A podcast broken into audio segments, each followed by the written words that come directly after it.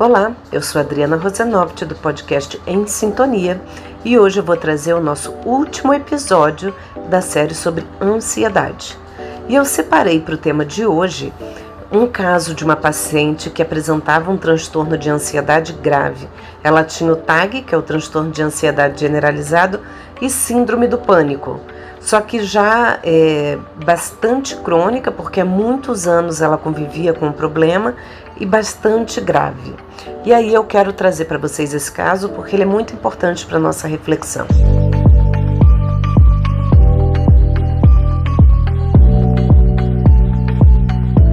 É, vou chamar de Maria, como sempre. Maria tinha, quando ela chegou para ser atendida por mim, ela tinha 42 anos e, e ela vinha relatando nos atendimentos todo um histórico de vida é, com crises de ansiedade, síndrome do pânico, numa época em que isso não era diagnosticado. Ela teve as primeiras crises na fase da adolescência dela, ou seja, na época ela tinha uns 15 anos de idade. E eu atendi essa paciente há uns 10 anos atrás, então vocês imaginem o que, que era ter é, transtorno de ansiedade, o que, que era ter síndrome do pânico, a coisa de 30 anos atrás. Né? Então, é, ela demorou muito para ser diagnosticada.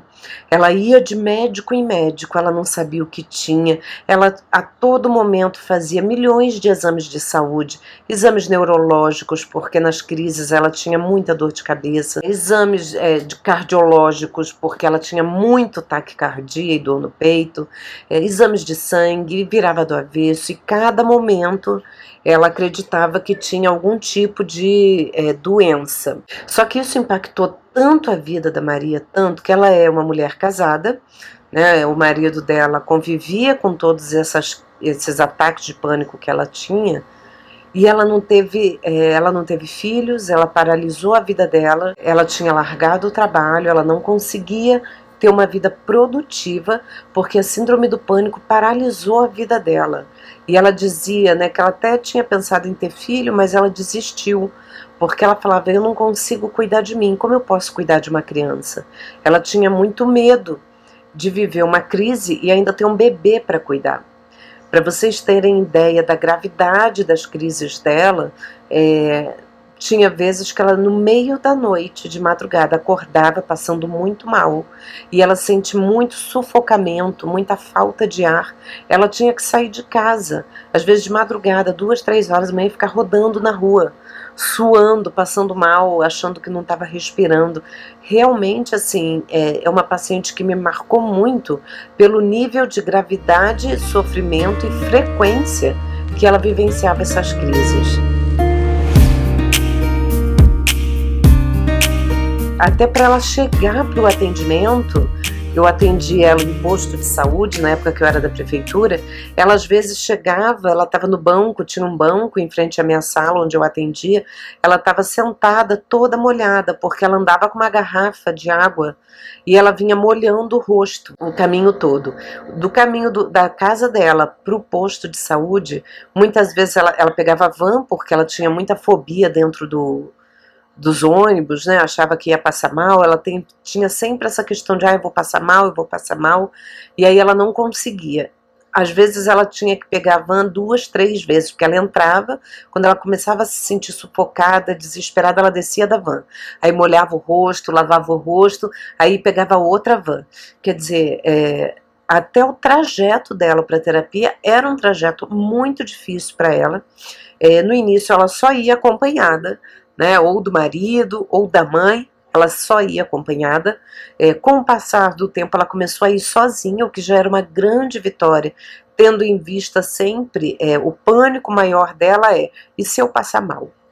É, porque ela de fato tinha muitas crises e passava muito mal ao longo da vida. É uma paciente que já era medicada, ela já fazia acompanhamento psiquiátrico há anos, né, desde que ela havia sido diagnosticada mas a impressão que passa é que ela vivenciou tantas e tantas crises na vida dela que ela é, não conseguia mais ter uma vida normal. Isso realmente deixou ela muito fragilizada, muito vulnerável, então ela não conseguia enfrentar a vida dela sozinha, ela tinha sempre essa sensação de que ela ia passar mal, esse era o discurso mais frequente dela. É claro que ela tinha toda uma história familiar, é, de muitas. É, só que o que acontece, gente, quando uma pessoa chega no ponto em que ela chegou, que a doença do pânico tomou conta da vida dela de uma tal maneira que ela acabou se tornando uma pessoa extremamente egocêntrica e egoísta. Em que sentido, né? Como assim? É, é uma pessoa que vivencia tantas e tantas crises e mal-estar que ela é incapaz de olhar para o outro.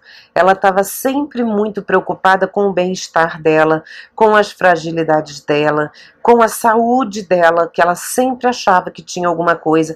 Por mais que ela falasse, eu sei que eu não tenho nada, mas quando eu começo a passar mal, ela tem certeza que, na verdade, os médicos é que não encontraram o problema que ela tem.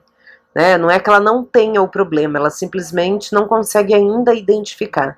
Mas ela tinha certeza que em algum momento ela conseguiria achar. Só que na verdade a gente sabe né, que ela sim era bastante doente, mas de adoecimento psíquico e não físico. Né? O coração dela não tinha nada, conforme ela, ela viu é, em, em tantos exames, né, em tantos exames que ela fazia periodicamente. Né, ela fazia o acompanhamento psiquiátrico bastante rigoroso com os de antidepressivo, ansiolítico, mas ela já vinha convivendo há tantos e tantos anos com aquele mal-estar que aquilo cronificou na vida dela. Então, na verdade, é como se ela convivesse com uma doença crônica, como o diabético convive com a diabetes dele, né, só controlando a insulina e tendo momentos de mais estabilidade e outros de pico, é mais ou menos é, o que ela vivia com a síndrome do pânico dela. Ela vivia alguns momentos mais estáveis e, e, e tinha nos picos é onde ela começava a apresentar as crises dela. A terapia é uma ferramenta fundamental na vida dela para a gente poder minimizar essas crises e deixar ela o maior tempo é, possível estável. Né, e isso foi possível, como eu falei no início, ela só ia para terapia acompanhada, ela não tinha coragem de andar sozinha e ela com o tempo começou a ir sozinha para terapia, o que já é uma grande vitória, porque a limitação dela de vida é muito grande quando ela passa a acreditar que só pode sair acompanhada por alguém. Então ela se torna extremamente dependente emocionalmente do outro, seja o marido, seja a mãe, né? São as duas pessoas que eram mais recorrentes na vida dela. E ela vivia com medo, né? Ela vivia muito apreensiva com tudo, né? Se ela é, ela tinha medo de perder o marido, ela tinha medo dela morrer, é, é o tempo todo convivendo com medo, com pensamentos negativos, com apreensão, né? E o trabalho todo é em torno de é, minimizar essas crises para ela, que foi possível, né? Mas é uma paciente que muito provavelmente vai ter que fazer acompanhamento a vida inteira, por ser uma paciente crônica. E aí o que eu queria trazer para vocês, né? Eu trouxe esse caso não é, para entrar em detalhes, né? Mas só para vocês entenderem um pouco o, o nível de gravidade que pode chegar uma, um transtorno de ansiedade, né? Uma pessoa que casou, mas não teve filhos, é, não consegue trabalhar, não sai de casa sozinha não tem noites é, de sono que, são, que sejam tranquilas, né? Quando ela está em crise, é, é, sair de madrugada no meio da rua. Né? É uma pessoa inteligente, é uma pessoa capaz, mas que teve a vida extremamente é, limitada e debilitada pela síndrome do pânico. Né? Uma paciente que depende do uso de medicação constante, depende da terapia para conseguir ter um mínimo de, de tranquilidade, poder estender por um período maior os momentos de tranquilidade dela. Mas o que eu acho importante é, é por que, que o caso dela ficou tão grave?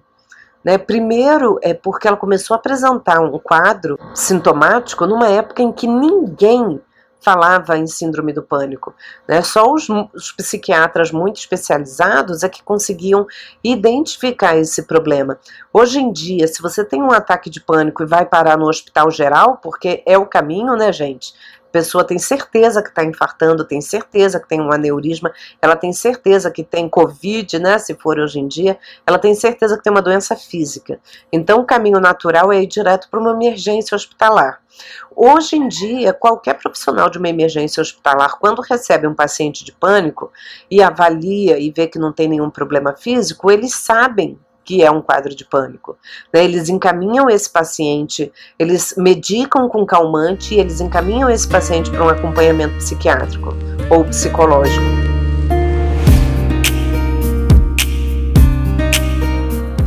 Então é importante, é, por isso que eu falo sempre né, para vocês, a importância da gente fazer um diagnóstico precoce, assim como é, as doenças físicas também, quanto antes a gente descobre, mais rápido é o tratamento e mais eficaz também. Então, é, essa é uma paciente que ficou cronificada com pânico, porque eu já falei para vocês que uma crise de ansiedade, é, o pânico é o medo de ter a crise, né? É o medo do medo. A primeira crise vem e a pessoa passa, é, é tão insuportável e é tão ruim, e ela não sabe o que, que ela está sentindo, o que está acontecendo, ela tem certeza que ela está morrendo, que ela passa a ter medo de ter crise. E isso vai se generalizando. Você imagina uma pessoa que teve isso uma, duas, três, quatro, e vai tendo crises atrás de crises, e a cada vez que ela tem uma crise pior, porque ela passa a ter medo o tempo todo, porque a crise do de pânico, é, uma das características é ela vir é, repentinamente. Tem paciente como tem gente que está dormindo e acorda com uma crise de pânico. É insuportável. Você imagina viver assim sem diagnóstico até descobrir o que que tem. Quando descobriram o que que ela tinha, é, foi um grande alívio, né? Você ter um diagnóstico, tem essa, esse papel do alívio, né? Nossa, então eu não tô maluca, então eu realmente tenho um problema. Só que talvez é, ela tenha descoberto isso depois de ter sofrido tantos e tantos anos, né? No mínimo, ela sofreu uns 20 anos, né? quase 30, com crise sem diagnóstico. Gente, isso é muito difícil. Isso é muito ruim para a pessoa. E aí, é claro, né, o quadro dela foi se agravando ao longo do tempo, porque quanto mais crises, mais medo de crises e assim vai, né? Maior é a sensação de descontrole, maior é a sensação é, de impotência, e aí, enfim, isso passa a tomar a vida dela por completo. E aí é o que eu falei, ela passou a se tornar também uma pessoa é, extremamente demandante do outro, porque ela depende emocionalmente do outro. Então ela tem um marido que tem que viver para ela, né? Porque ela não pode ficar sozinha, ela não pode sair sozinha, ela pode ter uma crise a qualquer momento. É uma pessoa muito autocentrada, né? Ela passa a olhar pouco para o outro, porque ela sofre tanto com aquilo, né? Qualquer pessoa que esteja em sofrimento, com alguma dor, seja física ou emocional, ela fica mais autocentrada, ela tem dificuldade de olhar para o outro. Como é que eu posso me importar com outra pessoa se eu mesma não estou bem? Né, se eu estou muito mal. Então, é, é, claro que isso faz com que ela seja uma pessoa egocêntrica, autocentrada, né? E, e isso para o relacionamento dela com outras pessoas é muito ruim, né? Então é uma pessoa que acabou tendo poucas amizades, porque as amigas não têm muita paciência, né? As pessoas, é, de repente você está ali batendo papo com a tua amiga e de repente ela tem uma crise e, enfim, começa, é, ou você chama para sair, ela não quer, ela nunca pode, ela nunca quer, porque ela, ela alterna, né? A pessoa quando está em crise, ao mesmo tempo que ela quer estar com alguém, ela, ela quer ficar sozinha, né? É uma coisa ambígua e paradoxal, mas que todo paciente com pânico tem. Né? Ele quer ter alguém, ele precisa ter uma companhia, mas por outro lado, ele não quer falar com ninguém, porque ele não quer dialogar, ele não quer falar com ninguém. Ele está sempre autocentrado. Então, é, eu volto a dizer para vocês, né? É, vou deixar aqui então essa última orientação em relação à ansiedade, à crise de ansiedade. Não subestime teus sintomas, é, olhe para o seu mal-estar, Olhe para você com carinho, com generosidade, se permita procurar ajuda profissional quando for necessário. Não espera ter o quadro se agravar para você buscar ajuda, né? Não espera ter uma crise muito grave ou ter crises repetidas para só daí buscar ajuda.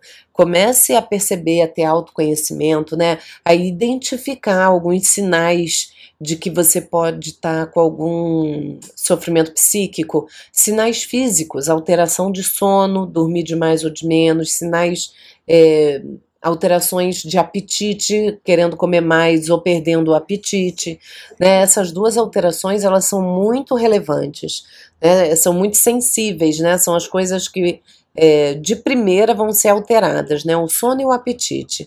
E aí, a partir daí, você começa a identificar, né? Por que, que eu tô dormindo mal? Por que, que eu tô com dificuldade de é, permanecer dormindo a noite inteira? Eu tenho muitos despertários noturnos. É, por que, que eu tô sempre cansado? Ou um, um excesso de irritabilidade, uma hipersensibilidade. Qualquer coisa me irrita ou qualquer coisa me faz chorar, né? É, a pessoa que está com uma ansiedade alta muitas vezes convive com uma vontade de chorar constante, sem motivo aparente. Então, esses são sinais que você precisa estar atento e alerta. Se você percebeu esses sinais, procura um psicólogo. Né? É possível tratar a ansiedade é, sem uso de medicação. É possível você é, é, implantar algumas mudanças na sua vida, mudanças de rotina, é, mudanças de alimentação, prática de atividade física, prática de meditação, né? E o próprio espaço de psicoterapia é um espaço fundamental onde você vai poder organizar seus pensamentos, organizar suas ideias, é, organizar suas emoções, onde você vai poder identificar suas emoções, nomear suas emoções. E isso vai ser muito importante para você administrar melhor a sua vida. E ter saúde mental é fundamental para nossa qualidade de vida. Tá bom? Espero que vocês tenham gostado dessa série de podcast. Se você ainda não me segue no Instagram, me segue lá, meu Instagram é adriana.rosenovit. É, Rosenovit se escreve R de rato O, Z de zebra E, N de navio O, W I, C de casa, Z de zebra. Adriana.rosenovit. Ok? Lá eu falo bastante sobre temas de psicologia, enfatizando sempre a questão da ansiedade, da autoestima, da saúde mental. Tá bom? Espero que vocês tenham gostado e compartilhem também esse podcast, toda essa série sobre ansiedade com pessoas que você acha que podem também se interessar pelo assunto. Um abraço para vocês.